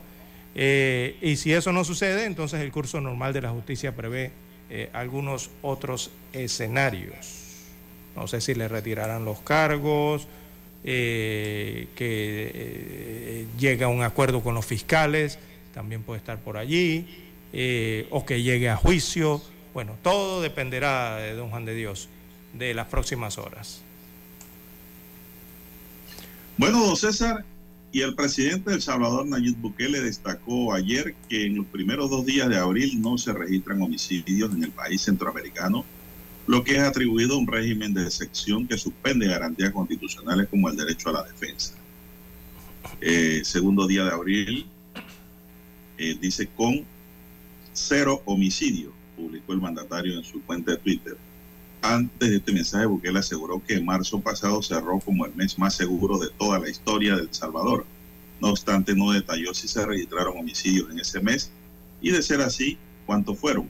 el gobierno de Bukele atribuye al régimen de sección y el plan de control territorial la disminución de homicidios, que al cierre de 2022 fue de 496 muertes.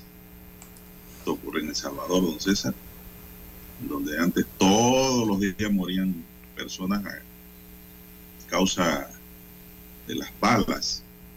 Y de las extorsiones, ¿no? Mal utilizadas por los, eh, los delincuentes, ¿no? Y la extorsión de, de, de, las maras hacia, hacia los ciudadanos, los empresarios y hacia todo lo que ocurría en El Salvador, don Juan de Dios. Hoy día la capital salvadoreña, allá en San Salvador, eh, la gente puede salir a las calles, a, a, disfrutar de las noches, hasta ciertas horas de las noches, ¿no? Situación que no eh, se verificaba antes, antes de que se aplicara este tipo de planes. Eh, por lo menos están un poco más libres, ¿no? Bien, bueno. don Juan de Dios, 6:46 minutos de la mañana en todo el territorio nacional. En Europa, don Juan de Dios, la noticia que va a acontecer hoy es que Finlandia se convertirá el día de hoy en el trigésimo primer miembro formal de la OTAN. Y es una información que tiene relevancia debido a con quién limita Finlandia. Recordemos que Finlandia limita con Rusia. Así que una vez concluido su proceso de adhesión en la sede de la Alianza Atlántica, donde se celebrará una ceremonia con izado de bandera y a continuación entonces una reunión de ministros de Relaciones Exteriores aliados en la que el país nórdico participará como miembro de pleno derecho. Así que mañana va a ser, perdón, la mañana de hoy va a ser escogida entonces Finlandia como este miembro de, de la OTAN eh, y la OTAN se vuelve más fuerte, eh, sumando más países, ¿no? Según ha anunciado Jens Stoltenberger en una rueda de prensa. Jens Stoltenberger es el que dirige la OTAN. Bien, así estará entonces la situación en Europa para el día de hoy, un día verdaderamente histórico para la alianza de la OTAN. Bueno, hay más informaciones para la mañana de hoy. También tenemos, amigos oyentes, que eh, el gobernador de Florida firma controvertida ley que permite el porte de armas sin permiso. Esto en Florida, amigos oyentes de Estados Unidos de América. Ron DeSantis eh, firmó este lunes la ley que permite portar un arma de fuego sin necesidad de permiso estatal, una normativa fuertemente criticada por los demócratas. La ley es la HB 543. Esta ley fue aprobada por el Senado el 30 de marzo pasado, don Juan de Dios. Entrará en vigor a partir del próximo primero de julio y convertirá al estado de la Florida en el vigésimo sexto estado de los Estados Unidos de América en promulgar una ley de este tipo. Así que se ha aprobado este proyecto de ley, se pone en ejecución. Eh, sus defensores han dado en llamar entonces este proyecto un tema de seguridad eh, pública. Así que va a entrar en vigencia. Portar arma es un asunto constitucional que está en los libros según señaló De Santis en un comunicado tras promulgar la ley. Bien, en más informaciones eh, para la mañana de hoy a nivel internacional, también tenemos, eh, hubo un accidente ferroviario, este accidente deja un muerto y decenas de heridos en Países Bajos, esto en Europa. Que un tren se dio, se, un tren se chocó contra una grúa allá en Países Bajos y el problema con esto era que un tren de alta velocidad. Fue el que colisionó el día de hoy con una maquinaria de construcción, una grúa situada en las vías y esto provocó el que se descarrilara el tren cerca de La Haya, en el oeste de Países Bajos, cuando al menos esto ha dejado un muerto y se contabilizan 30 heridos hasta el momento, según anunciaron los servicios de emergencia temprano por la mañana. Así que el tren de estos trenes eh, de dos pisos eh, que circulaba entre Leiden y La Haya, entonces chocó contra una grúa situada en las vías a la altura de la localidad de Borshoten hacia las 3 eh, eh, hora local de esto en Países Bajos. El tren de mercancías también chocó parcialmente con una maquinaria de construcción y se descarriló. Esto en Países Bajos, en eh, Europa. Bueno amigos y amigas, son las 6.50 minutos, 6.50 minutos en su noticiero Omega Estéreo, el primero con las últimas. Bueno, sigue la ola de violencia y criminalidad, volviendo aquí al plano nacional, don César. Eh, Jonathan Michael López, de 24 años, fue asesinado a últimas horas de esta tarde de lunes en el sector de la Victoriano Lorenzo en el corregimiento de Tocumen, en Panamá Este. Según residentes del lugar, dos sujetos armados con arma AK-47 llegaron a bordo de un taxi y dispararon contra el sujeto quien se encontraba dentro de un carro sedán. López Medina fue alcanzado por una de las balas en la cabeza, por lo que fue llevado al hospital Irma del Orden Sanetato en Tocumen para que recibiera atención, pero todo fue en vano, ya que de todas formas falleció. En el área en donde ocurrió este nuevo homicidio se ubican cámaras de vigilancia, por lo que no se descarta que los sicarios ya sean identificados dentro de poco por parte de la policía que está investigando. Desde el año 2020 hasta enero de 2000, eh, hasta enero de este año, este sujeto había acumulado un prontuario policivo también por delitos relacionados con porte ilegal de armas de fuego, drogas y roba, robo con armas de fuego. Quiere decir que este era un ajuste de, ajuste de cuentas, don César, entre personas vinculado al libro negro de la delincuencia. Son las 6.52 minutos, señoras y señores, en su noticiero Omega Estéreo, el primero con las últimas.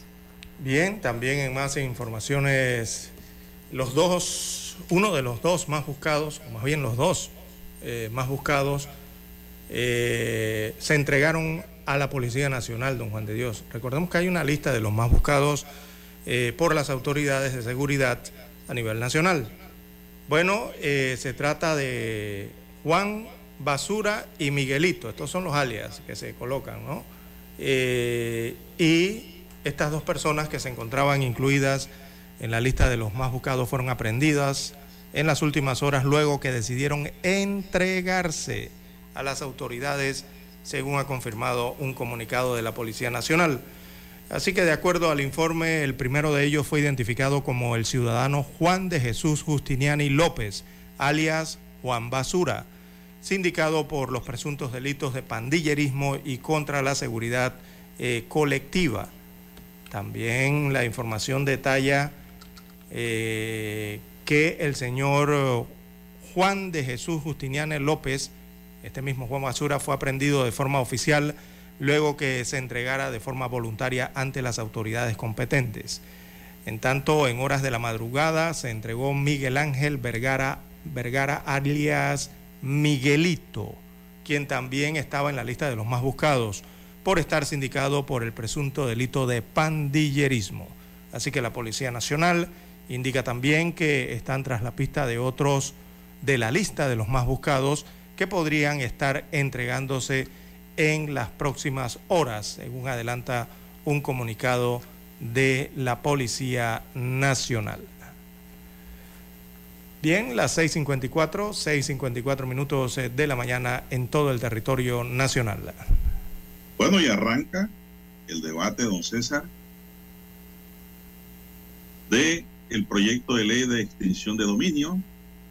La Comisión de Gobierno de la Asamblea Nacional, el diputado Leandro Ávila, al frente inició la discusión en primer debate de una mesa técnica presidida por la diputada Corina Cano del proyecto de ley 625 sobre extinción de dominio de bienes ilícitos.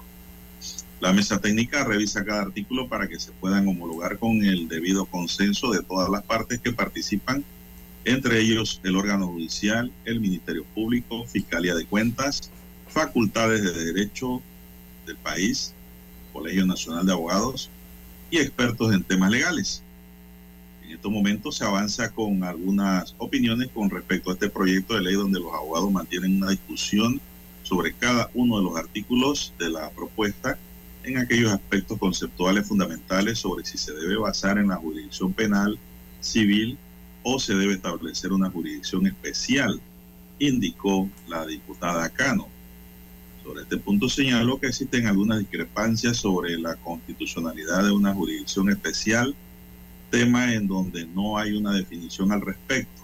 La mesa técnica tiene plazo de cinco días hasta el 17 de abril en lo que podrán avanzar poco a poco ya que el proyecto de ley tiene 94 artículos. Lo importante de esto es que podamos armonizar el proyecto de ley con la Constitución Nacional y que todas las partes aboquemos a esa coincidencia y a esa armonización, señaló Cano, quien puntualizó diciendo que de los pocos artículos analizados hasta el momento, todos han sido modificados por completo, César. ¿Sabes qué significa eso? artículos leídos, artículos modificados. Al final de la historia, el proyecto que presentó el Ministerio de Seguridad eh, sale totalmente transformado, don César.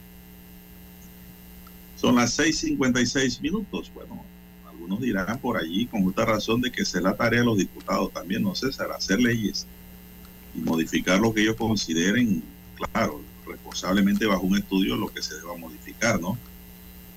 no es cuestión de que a algún diputado se le ocurra modificar por modificar, debe tener un sustento para eh, proyectar un cambio en la propuesta. Son las 6.57 minutos, señoras y señores, 6.57 minutos en su noticiero Ministerio, el primero con las últimas. Bien, amigos oyentes, bueno, eh, demorará cinco años el cuarto puente sobre el canal de Panamá, o sea, poder transitar por ahí y pagar el peaje para pasar por allí, eh, será en cinco años. Recordemos que ese puente es de peaje, hay que pagar para transitar por él. Así que el cuarto puente sobre el canal de Panamá estará terminado el primer semestre del año 2028, reveló el ministro de Obras Públicas Rafael Sabonge. Los planes originales eran que esa obra debía entregarse el 5 de junio próximo, o sea, dentro de un par de semanas, si se hubiese construido, ¿no? Es decir, 1.643 días después de la orden de proceder que se entregó el 4 de diciembre del 2018. A pesar de que habrá que esperar cinco años más, el ministro Sabonge alega que en una, es una noticia positiva, dice Sabonge, que finalmente se haya resuelto los problemas que impedían que el proyecto siguiera adelante. La noticia entonces refresca el ánimo de la gente y le da esperanzas, según indicó el ministro de Obras Públicas. El gobierno de Panamá y el consorcio integrado por China Communication Construction Company Limitada y China Harbor Engineering Company Limitada firmaron una adenda que permitirá el reinicio de la construcción del cuarto puente sobre el canal de Panamá con un costo ajustado de 1.372.1 millones de dólares. Eh, Sabonge dijo que para utilizar el puente habrá que pagar peaje y será administrado por la Empresa Nacional de Autopistas. Esta es la ENA. Respecto a la línea 3 del metro, el titular de Obras Públicas expresó que debe estar listo en el primer semestre del año 2026. Así que para el puente eh, serán cinco años más eh, los que habrá que esperar si no ocurren más problemáticas con la construcción de este puente sobre el canal de Panamá, que al final, eh, al final quedará costando más el atravesar el canal de Panamá, ya sea el tren o sean los automóviles. Y esta es la pregunta que se hacen muchas personas, eh, porque el ministro venía asegurando que se iba a dar un ahorro importante en millones de dólares, que nos íbamos a ahorrar más de 300 millones de dólares, de dólares si se modificaba el proyecto de construcción. Y algo que debió costar menos ahora quedará costando más en, en su totalidad. Porque serán 1.900 millones de dólares el puente más el túnel para pasar el tren. El puente arriba con los autos y abajo el túnel con el metro. Algo que debió costar, si la línea pasaba por el puente, 1.528 millones de dólares. Así que al final quedaremos pagando más por pasar de Panamá Oeste hacia la provincia de Panamá. No estoy de acuerdo con el cobro de peaje, don César. Lo mismo se dijo cuando iban a hacer el puente centenario que le iban a poner un peaje. Yo creo que los panameños no soportamos más pagos de peaje. Ese puente encima de que nos va a salir caro, ¿cómo es posible que ahora dice que los que los usen van a pagar peaje, don César? bueno. parece fuera de orden esa parte. Bueno. Y sobre eso yo creo que hay mucha tela que cortar. bueno, el ministro de Obras Públicas. Bien, eh, las 7. Omega Estéreo, la radio sin fronteras. El satélite indica que es momento de nuestra conexión. Desde Washington, vía satélite. Y para Omega Estéreo de Panamá, buenos días, América. Buenos días, América. Vía satélite. Desde Washington. Noticiero Omega Estéreo. Desde Washington les informa Henry Llanos. Se espera que el expresidente Donald Trump se entregue hoy martes para enfrentar una acusación penal en un tribunal estatal en Nueva York, la primera que se presenta contra un líder actual o anterior de Estados Unidos. Los abogados de Trump dicen que se declarará inocente de los cargos relacionados con su pago de 130 mil dólares a una actriz porno justo antes de su victoria en las elecciones presidenciales de 2016. Trump ha negado durante mucho tiempo la afirmación. El ex presidente viajó el lunes desde su casa en Florida a la ciudad de Nueva York. La economía estadounidense mantuvo su resiliencia desde octubre hasta diciembre a pesar del aumento de las tasas de interés y creció a un ritmo anual del 2.6%, una ligera rebaja de su estimación anterior. Pero el gasto del consumidor, que impulsa la mayor parte del crecimiento de la economía, fue revisado a la baja. Según la agencia AP, el gobierno había estimado previamente que la economía se expandió a una tasa anual del 2.7% el último trimestre.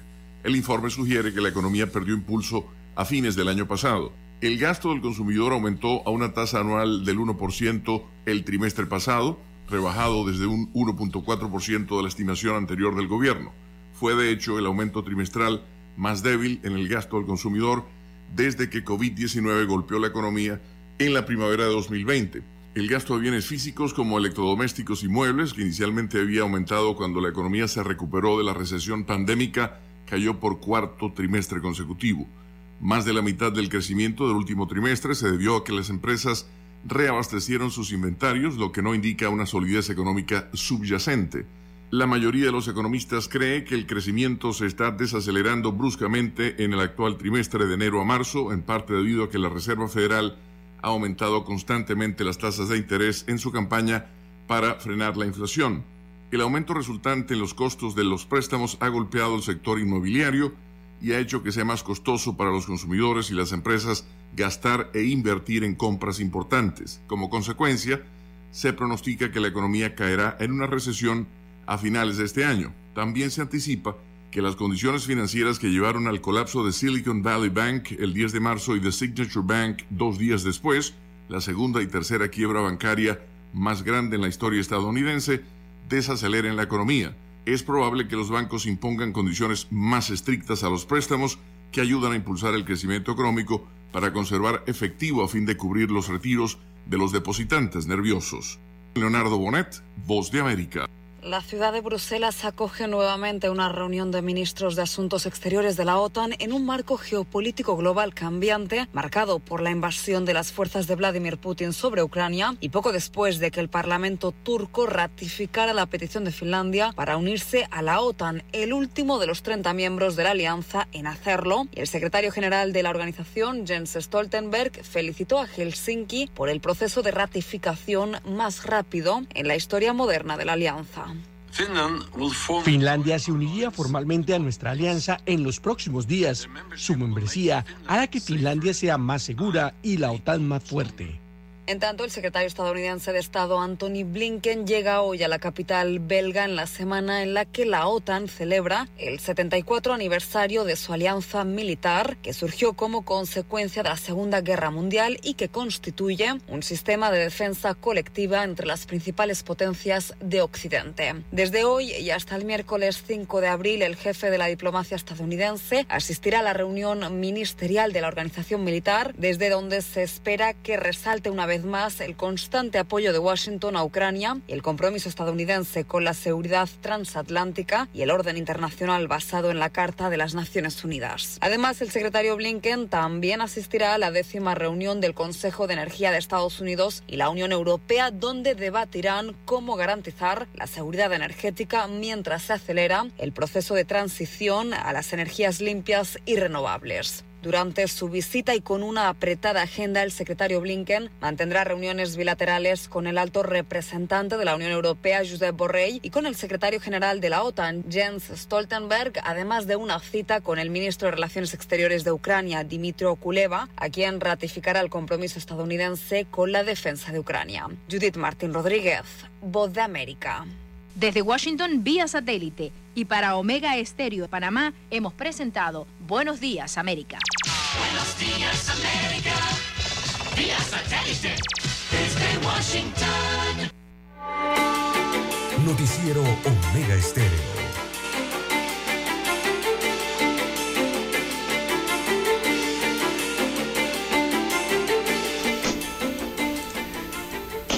Bien, amigos oyentes, las 7.6, 7, 6 minutos de la mañana en todo el territorio nacional. En más informaciones eh, para la mañana de hoy, bueno, eh, un San Miguelito se está tornando violento, ¿no? en el recuento que envían sobre eh, los casos delictivos ocurridos. Un muerto y dos heridos en Torrijos Cárter. Destaca hoy el diario Crítica Libre eh, esta cantidad fue el resultado del intercambio de disparos ocurridos anoche en la vereda El Esfuerzo, esto en el sector de El Poderoso, en el Torrijos Carter. Esto queda en el distrito de San Miguelito. Eh, el hombre malherido, de 20 años de edad, falleció en el centro hospitalario y de acuerdo a información policial mantenía un oficio de captura por el delito de homicidio. De acuerdo a datos extraoficiales, sujetos armados efectuaron los disparos contra sus enemigos y luego huyeron. Sin embargo, unidades eh, policiales desarrollaron una inspección en el área de la quebrada donde ubican a, un sujeto herido que posiblemente haya participado en este ataque. En el distrito de San Miguelito, eh, este distrito se ha teñido de sangre con más de 20 homicidios en los primeros meses eh, del año cuyo móvil ha sido por rivalidades entre pandilleros y el control territorial, precisamente por las pandillas eh, o estas organizaciones criminales, eh, por las actividades del narcotráfico. Así que continúan las investigaciones al respecto de este hecho ocurrido la noche de ayer en el distrito de San Miguelito, en el que eh, fallece entonces un ciudadano y otros dos fueron atendidos en centros hospitalarios en este populoso distrito. Las 7, 8 minutos, 7, 8 minutos eh, de la mañana en todo el territorio nacional. Bien, nos informan aquí que hay un cierre, don César, de la carretera panamericana por protestas en Chepo. Eh, hay un cierre allá en el sector este. Hay que determinar ahora cuál es la causa. Eh, espero que no sea por agua potable también. ¿eh? Pero si hay una protesta. es, eso, luz y agua potable.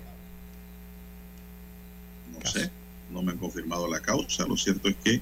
Sí, es un cierre de vías. cierre de vías. Varias comunidades están solicitando, primero, la presencia del alcalde del distrito de Chepo en el lugar. Y segundo, eh, esta protesta es por problemas de servicio de energía eléctrica, o sea, de luz, y el suministro de agua potable. No tienen agua tampoco en diversos sectores eh, del este en la provincia de Panamá, don Juan de Dios. Eso motiva entonces esta protesta, este cierre de vías desde tempranas horas eh, de la mañana de hoy en la vía que conduce hacia el distrito de Chepo.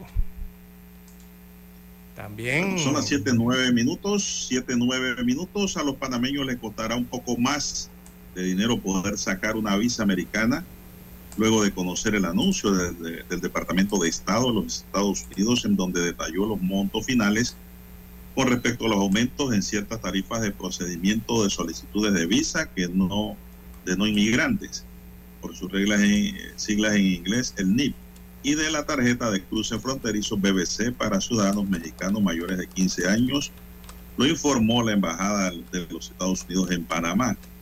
Los aumentos fueron publicados en el registro federal el 28 de marzo de este año y entran en vigencia a partir del 30 de mayo de este mismo año.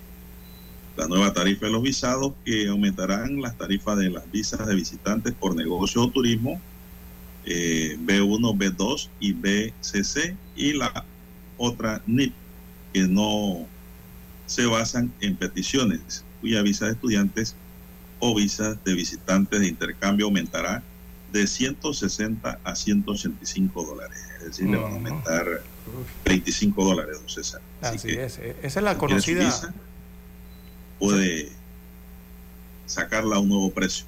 Sí, sí. Esa es la conocida visa válida por 10 años, ¿no? Que regularmente eh, es esta visa, la B1 y B2, que ahora está en 180 y tanto, creo que 185 dólares está por allí.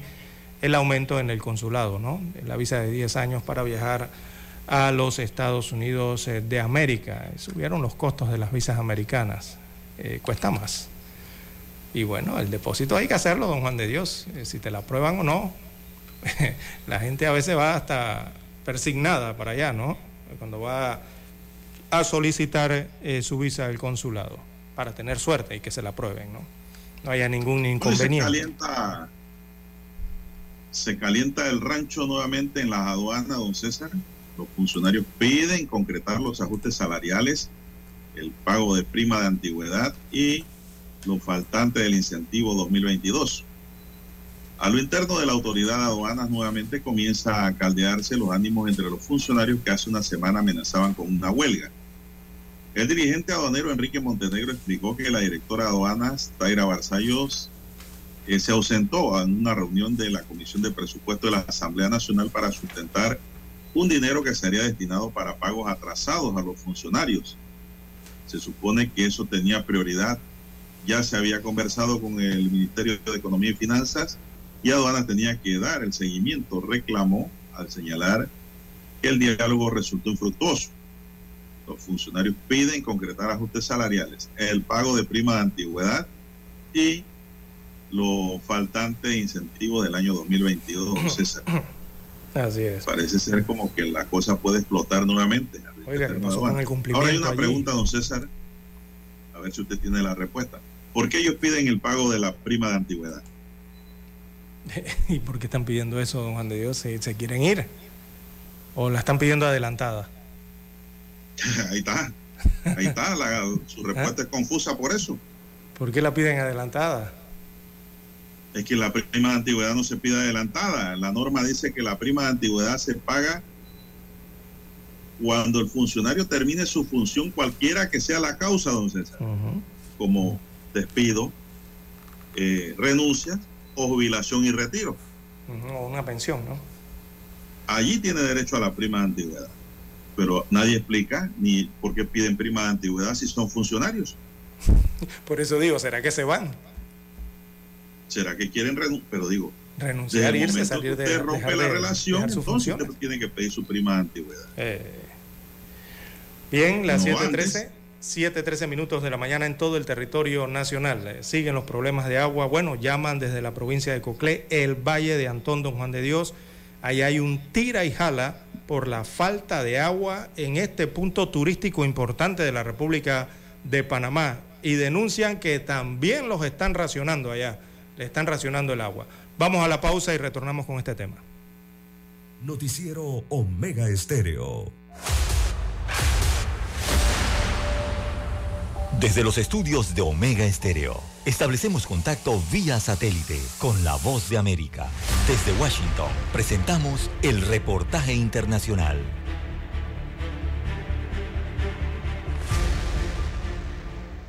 En un momento coyuntural en el que China trabaja fuertemente para aumentar su presencia e influencia en Latinoamérica, algunos gobiernos y politólogos advierten sobre la necesidad de revalorizar y repensar el importante papel de América Latina en el mundo y en sus relaciones con Estados Unidos y Occidente. Sobre este tema, Julio Guzmán, exsecretario general de la presidencia del Consejo de Ministros de Perú, aseguró que el cambio de actitud supondría reconocer que se ha estado dando por sentado a América Latina durante 30 años y en el mundo occidental no puede esperar que los resultados de los cambios estructurales que quieren para la región vayan a llegar pronto. En conversación con La Voz de América, el politólogo y analista peruano recalcó que la batalla por América Latina no se trata de hegemonía económica, sino que se trata de valores y seguridad hemisférica, de recordar a los latinoamericanos que Estados Unidos comparte sus mismos valores en su núcleo. Para Guzmán es difícil comprender que actualmente una docena de países latinoamericanos no cuentan con un embajador estadounidense oficialmente designado y añadió,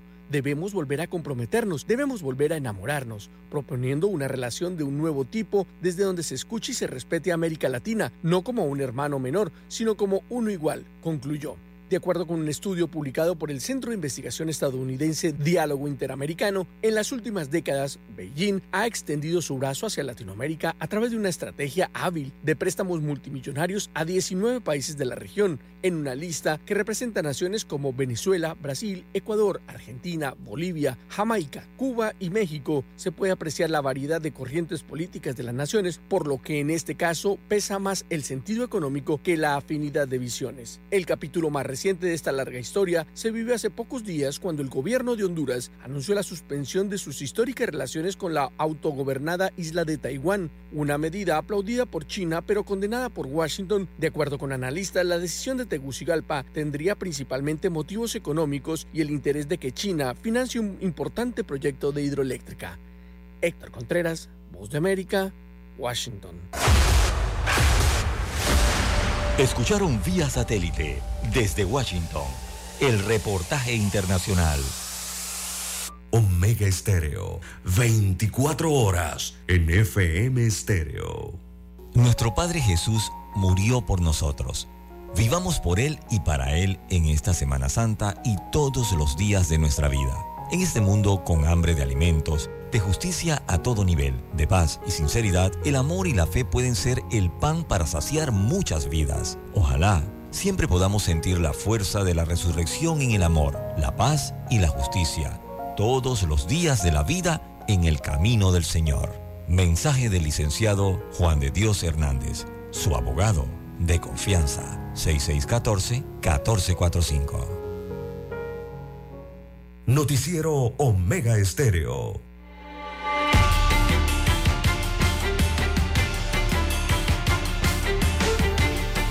Bien, bien. Son las 7:17. Bueno, usted que le gusta la feria comercial, don César, Expo Comer 2023 arrancó ayer en el Panamá Convention Center, donde participan 600 empresas de 30 países. En la inauguración de este evento que organiza la Cámara de Comercio, Industria y Agricultura de Panamá participó el presidente de la República, Laurentino Cortizo, quien expresó que el sector privado ha sido clave en el crecimiento económico del país. Por su lado, la presidenta de la Cámara, Marcela Galindo, dijo que se espera recibir a más de 15 mil personas en este evento que se extiende hasta el 30 de abril. Afirmó que en el 2022 esta feria finalizó con transacciones por el orden de 127 millones de dólares. Este año se busca superar esta cifra. Ayer también se inauguró Expo Logística Panamá y Expo Turismo Internacional también, don César. Son las 7:18. Usted tenía un tema, don César, que lo dejó ahí en tres puntos suspensivos. Adelante. Así es, don Juan de Dios. Bueno, este tiene que ver con el agua potable en el Valle de Antón. Este, esta problemática viene desde hace semanas también. Ya han realizado algunas protestas en este punto de la República de Panamá, pero los moradores del Valle de Antón entonces denuncian problemas con falta de agua, alegan que pasan hasta cuatro días sin este vital suministro del agua potable.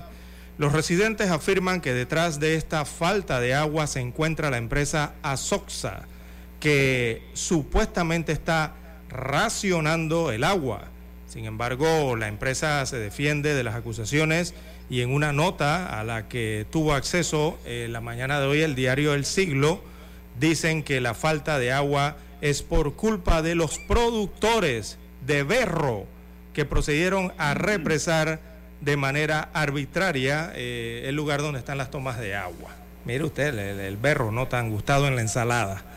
Bueno, en la nota que lleva la firma entonces de Jorge González, ingeniero de Asoxa, se afirma que ellos alteraron, eh, perdón, que la empresa alertó de la situación a el representante de corregimiento del Valle de Antón. Ella es una representante, se llama Ofelina de Moreno, porque puede afectar directamente el abastecimiento del agua.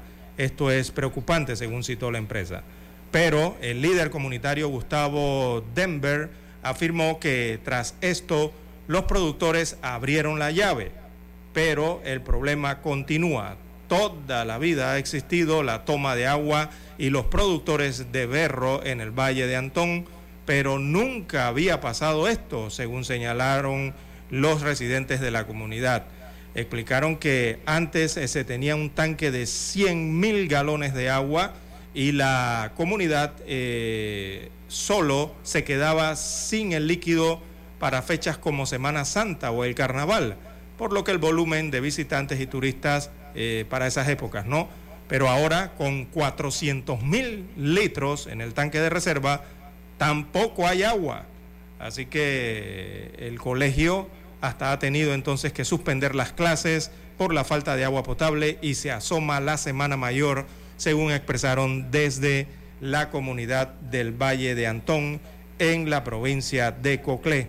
También allá hay un tira y jala por la falta de agua potable, don Juan de Dios. Y es una comunidad turística. Bueno, don César, ¿qué prefiere, berro o agua? Eh, agua, por supuesto, agua. Porque el agua, eh, según la queja, le están represando el agua para regar el berro. Para el regadío de las plantaciones de berro. Por supuesto bueno, César, ayer Rómulo Rock se postuló como precandidato presidencial para la primaria de cambio democrático que se realizarán el 9 de julio. Rock advirtió que Cambio Democrático debe ir a la cabeza de una alianza para las elecciones de 2024 y no ser un proyecto para entregar o regalar el partido el domingo se postuló Olmedo Guillén, quien alega que mantiene el apoyo del 64% de la membresía que las recientes elecciones del partido se obtuvieron, se abstuvieron de votar por Rómulo Rock y Aníbal Ábrego. Mire la esperanza de Guillén, don César. ¿Qué le parece esa matemática? 64% del partido no fue a votar en las internas de cambio democrático. Dice Guillén que esa es la parte de él. Oh.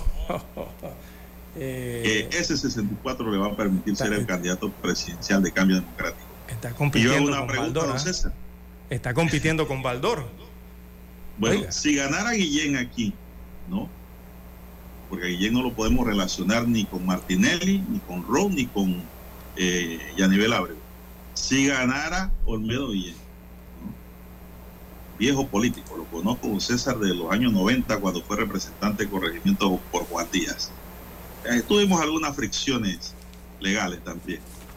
Eh, si ganase Guillén, entonces sería la cabeza de la oposición en las elecciones venideras. ¿Qué le parece esa pregunta? ¿Cuál sería la respuesta? Pero dice Rómulo Roque, él va a ganar. Que una vez él gane, pues él va a ser el abanderado por la alianza que sea la diputada Yanivel Abrego se postulará hoy como precandidata presidencial de Cambio Democrático. Eh, no sé hasta cuándo se mantenga abierto esto, se aparecerá por ahí otro postulado, pero van a ser tres por ahora. Eh, Olmedo Guillén, Rómulo Ro y Yanivel Abrego. Bueno, buena suerte a Guillén con su 64% de abstención, que dicen que esos son de él. Son las 7.23 minutos, señoras y señores, 7.23 minutos en su noticiero Omega Estéreo, el primero con las últimas. Esta noticia le va a interesar a usted, don Juan de Dios. Ya que usted es aficionado, ya se ha vuelto aficionado también a este transporte, me parece, ¿no?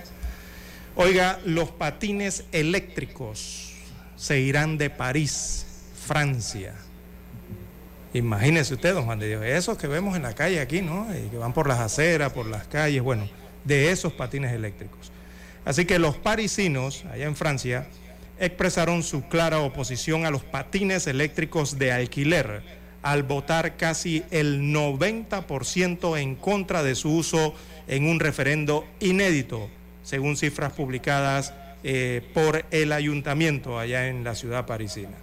Así que la votación ciudadana estuvo marcada por una baja participación de un 7,46% de los votantes registrados para un total de 103.084 sufragios. De acuerdo con datos oficiales, eh, bueno, la alcalde o la alcaldesa parisina, que se llama Ani Hidalgo, se había comprometido a respetar eh, pura y simplemente el resultado. El primero de septiembre no habrá más patines de alquiler en París. Imagínense usted las decisiones que se toman por allá en Europa, don Juan de Dios. Esos monopatines. Buena decisión. Es que se ha convertido en una plaga, don Juan de Dios, en muchos países europeos. Esto de los patines. Aquí se quiere convertir en plaga en Panamá. No, sí, y aquí tenemos un problema enorme también con ello, ¿no? El problema es el uso, don Juan de Dios. El uso no está mal, eh, sirve como transporte, pero el problema es cómo lo disponen finalmente, que es que los dejan en cualquier lugar, en cualquier parque, los dejan en cualquier esquina, en lugares en que no deben haber obstrucciones como áreas donde eh, para discapacitados, cerca a rampas, cerca a, ¿cómo se llama esto que utilizan los bomberos en los incendios? Los, los hidrantes, bueno, tantas situaciones y además de el uso y las reglas de circulación, que los viajantes en estos patines no cumplen nada de eso, don Juan de Dios. Es un vehículo a motor. Sí, y no tiene ni siquiera licencia de conducir. Ese vehículo no tiene ningún tipo de seguro. Exacto, no cumplen las reglas de circulación. No, tienen placa. No tienen registro de motor. No tienen nada de eso. Bueno, es competencia de la autoridad de tránsito decir esto no puede circular más si no cumplen con estas reglas. Pero aquí todo el mundo en los ministerios comenta y hablan y dicen y ahí se van a tomar café, llega la hora de salir y dejemos eso para mañana. Y así nos vamos. Como nos vamos ahora nosotros aquí, en el tablero de controles, nos acompañó don Roberto Antonio Díaz. En la mesa informativa les acompañamos. César Lara y Juan de Dios Hernández Sanjur. Gracias, señoras y señores, por